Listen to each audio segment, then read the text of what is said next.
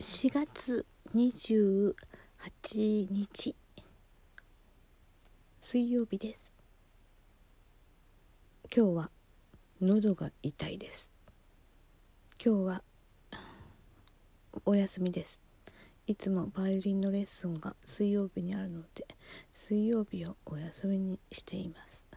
仕事のある時もたまにありますがバイオリンのある日は休みにしています。しかし今日はバイオリンのない日です。何ですかこれ。あパトラです。喉が痛いのでうん辛いです。どうやら季節の変わり目うん風邪をひいたようです。えうん。もうなんか喉が痛いです。何言ってんです。すみません。何かいつもまとまりのないもう少しこの番組は皆様に幸せをお届けするパトラの番組ですとかっていう何かこの定型のものを毎回最初に言うとかそういうふうにしていきましょうかねと思った矢先に随分まとまりのないことになってしまってすみませんです。えー、昨日、えー、ピンクムーンでしたっけね言っといて忘れてるというまあちょっと聞きかじりだったのでもうさらさら忘れてまいります。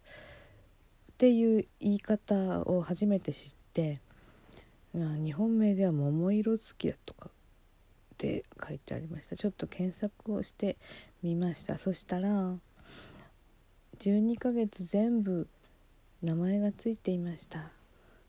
それはちょっと今忘れちゃったのでこの次にご紹介させていただこうと思います。今日は一日中なので寝ていました。いやいや。なんか本当に前も言ったことがあるんですけどマラソンを完走した後のようなこの全身の気だるさこう体全体が熱い感じ、えー、これは多分きっと風邪の引き始めなのではないかと思います。はいえー、マラソンといえば私高校時代、えー、毎年年に1回そのマラソン大会というのがありまして男子は13キロ女子は9キロを走らなければならないというそういう催しがありました。私はマラソンはあまり好きではありませんでした。うんなぜかというと苦しいというのもあるんですけどどうやら何かこの走ってる間が退屈なのです。なんかとっても退屈でした、まあ周りの景色を眺めながらとかそういうこともあったのかもしれませんけれども私はひたすら何か退屈でした。うんどちらかというと短距離が好きだったので、えー、中学校の時に一時期陸上部に所属していてこれは多分きっとこれをあのトークを始める時に題名をなぜスタートラインにしたかっていうところでお話ししたかもしれません。スタスタートのクラウティングスタートをイメージしています。いつも。ちょっとその割には何かこの動きの鈍いトークですみません。